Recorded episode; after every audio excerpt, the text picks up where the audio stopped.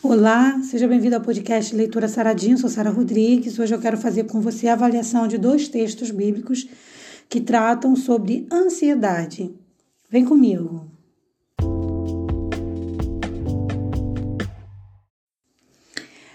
Às vezes a gente pensa assim: ah, eu não tenho medo de nada, eu não temo a nada, tá tudo bom, tá tudo maravilhoso. Mas em certo momento da vida você pode ser afligido pela tão conhecida e tão famosa síndrome do pânico, que vem muitas das vezes também acompanhada de uma já série de momentos de ansiedade. E eu tive uma crise de síndrome do pânico assustadora na, na quinta-feira, quinta-feira agora à noite, onde fui parar no pronto-socorro, achando que estava infartando, porque tive muitos sintomas parecidos com um infarto. E realmente, ao pesquisar, eu descobri que a síndrome do pânico dá esses sintomas sim, e que é muito parecido com infarto sim. Então, caso você já tenha, é, caso você na verdade seja uma pessoa muito ansiosa, para que você possa se cuidar para evitar a crise de pânico, né?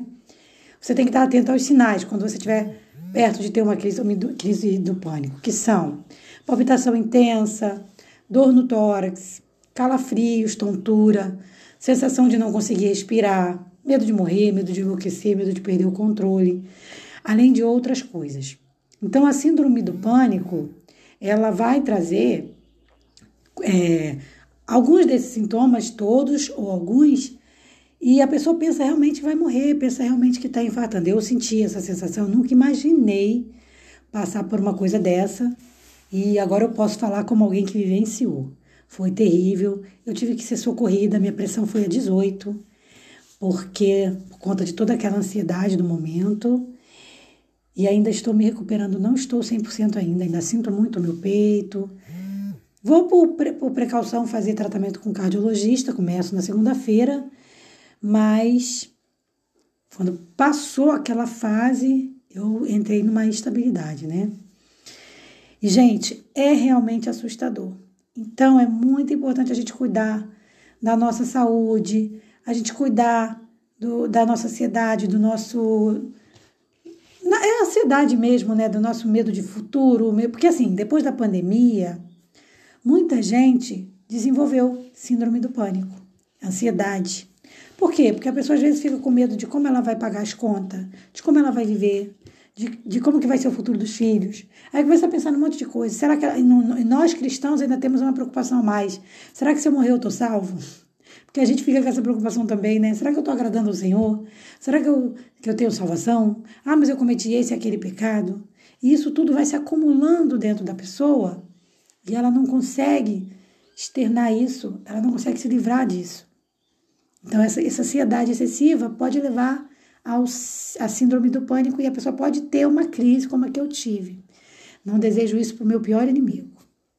Bom, qual a melhor forma de tratar a síndrome do pânico?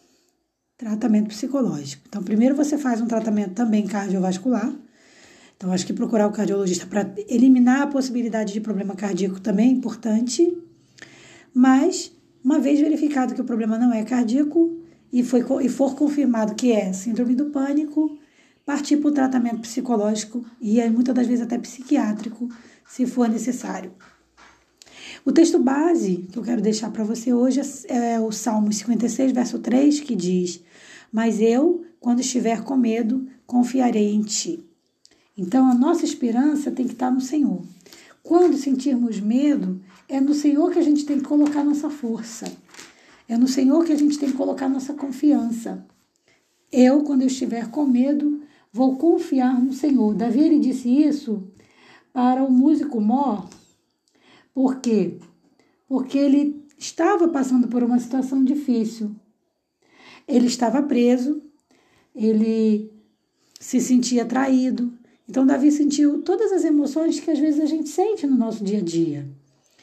E então ele deixou esse salmo bonito para gente, que a gente tem que confiar em qualquer tempo, em qualquer situação de nossa vida, nós temos que desenvolver a confiança em Deus. Agora, como testemunha e para finalizar o podcast de hoje, eu vou te falar uma coisa que eu experimentei que foi muito legal, porque foi uma prática que eu falo para vocês e que acabou se cumprindo, cumprindo na minha vida. Deus me mostrou ali que eu fiz uma coisa que precisa ser feito.